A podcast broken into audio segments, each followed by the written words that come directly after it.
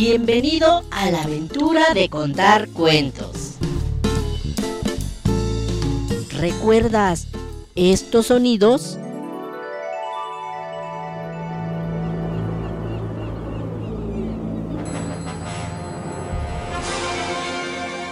La vida está llena de aventuras, historias, leyendas y narraciones.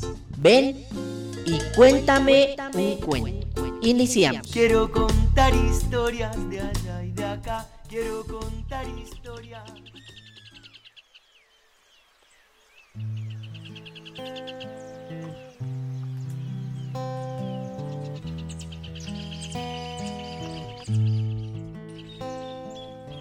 Su luna de miel fue un largo escalofrío.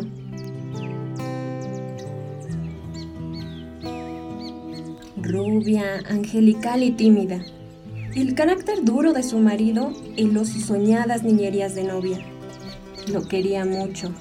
Sin embargo, a veces con un ligero estremecimiento, cuando volviendo de noche juntos por la calle, echaba una furtiva mirada a la alta estatura de Jordan, mudo desde hacía una hora. Él, por su parte, la amaba profundamente, sin darlo a conocer.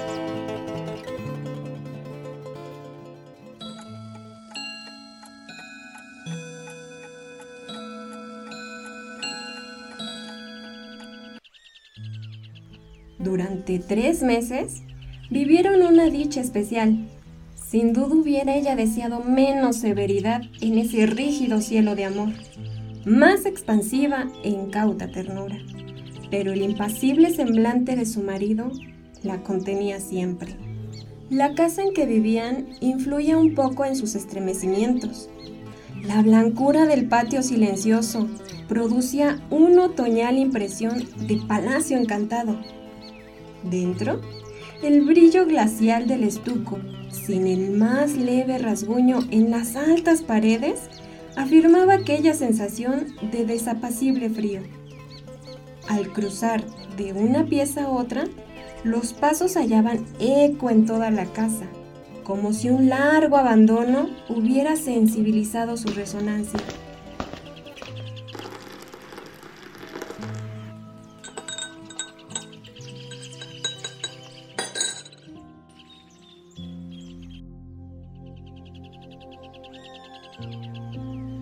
En ese extraño nido de amor, Alicia pasó todo el otoño.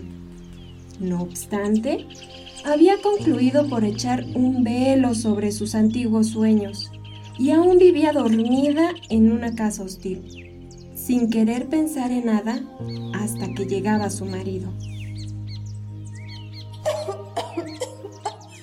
No es raro que adelgazara. Tuvo un ligero ataque de influenza que se arrastró insidiosamente días y días. Alicia no se reponía nunca. Al fin una tarde pudo salir al jardín apoyada en el brazo de él.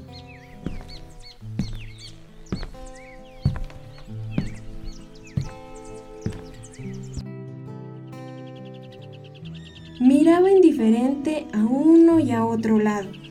De pronto, Jordan con honda ternura le pasó la mano por la cabeza que Alicia rompió enseguida en sollozos, echándole los brazos al cuello. Lloró largamente todo su espanto callado, redoblando el llanto a la menor tentativa de caricia. Luego los sollozos fueron retardándose y aún quedó largo rato escondida en su cuello, sin moverse ni decir una palabra. Fue ese último día que Alicia estuvo levantada. Al día siguiente amaneció desvanecida. El médico de Jordan le examinó con suma atención, ordenándole cama y descanso absoluto.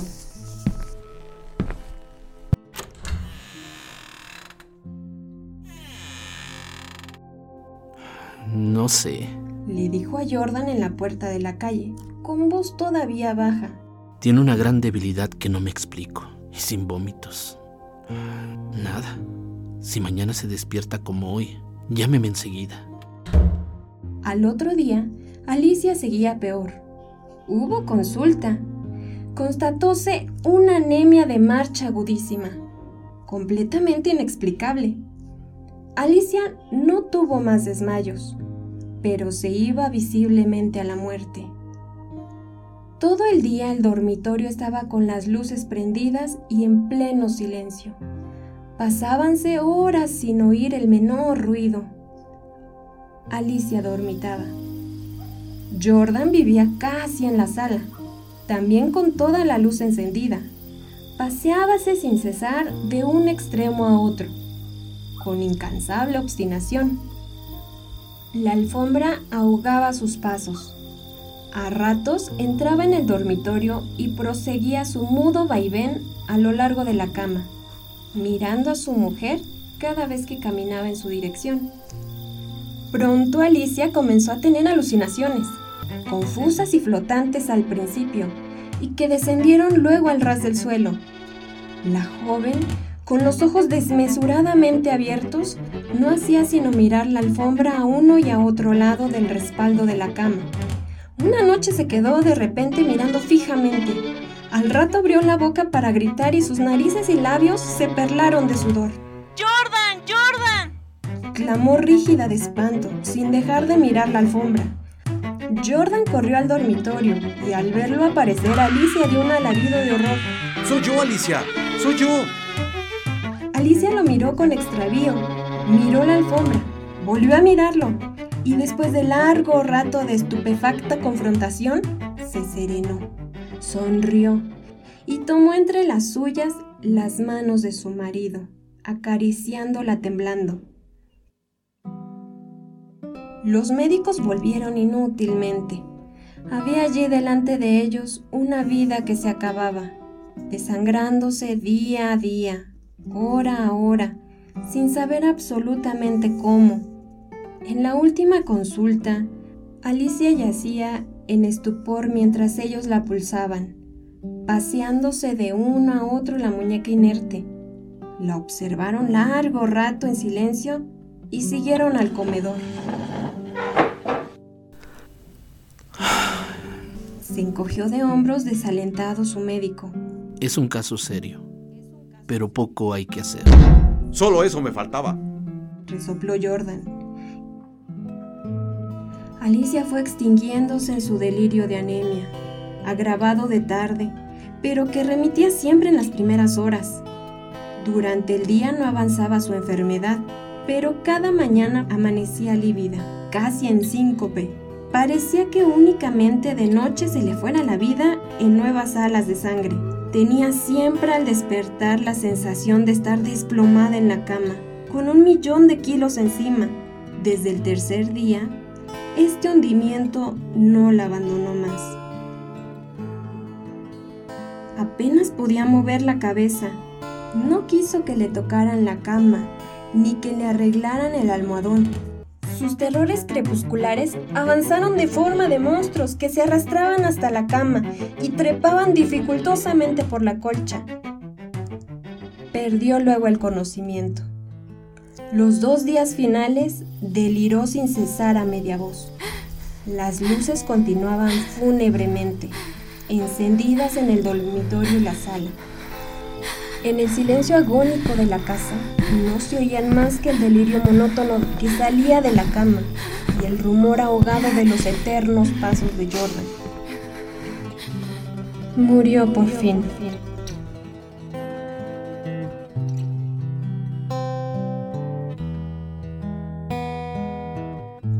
Sirvienta, que entró después a deshacer la cama, sola ya, miró un rato extrañada el almohadón Señor, llamó a Jordan en voz baja. En el almohadón hay manchas que parecen de sangre. Jordan se acercó rápidamente y se dobló a su vez. Efectivamente, sobre la funda, a ambos lados del hueco que había dejado la cabeza de Alicia, se veían manchitas oscuras.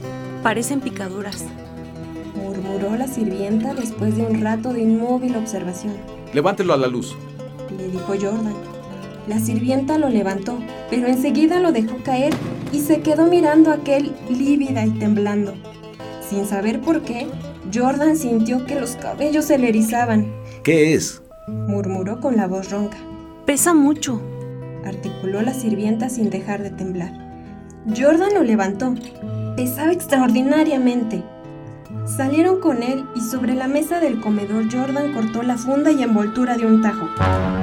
Las plumas superiores volaron y la sirvienta dio un grito de horror con toda la boca abierta, llevándose las manos crispadas a los bandos.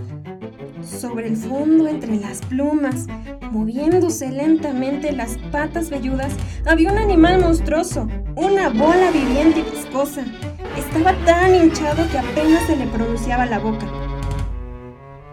Noche a noche, desde que Alicia había caído en cama, había aplicado sigilosamente su boca, su trompa mejor dicho, a las sienes de aquella, chupándole la sangre. La picadura era casi imperceptible.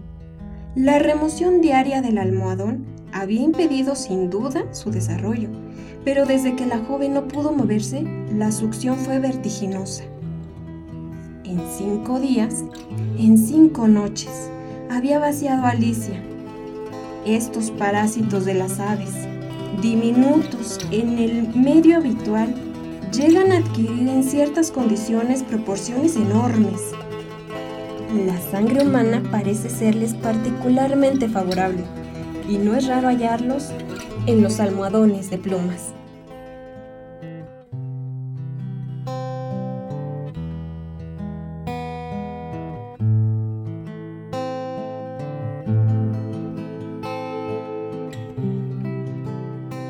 El almohadón de plumas, de Horacio Quiroga. Voces, Nubia Jazmín Ramírez Escutia, Germán Olivares Valderrama, Guillermo Gómez Quinto, Dania y Tati Lechuga Pérez. Música y efectos de sonido libres de derechos, jamendo.com. Este material es de carácter educativo sin finalidad de lucro. Dirección General de Educación Secundaria Técnica licenciado Ernesto Gutiérrez Garcés, Ciudad de México, 2022.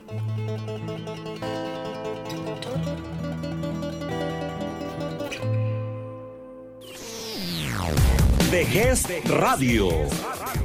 Transmitiendo desde las instalaciones de la Dirección General de Educación Secundaria Técnica, Fray Servando Teresa de Mier, número 135, cuarto piso, Colonia Centro. Vejez Radio. Es tu radio. De México para el mundo.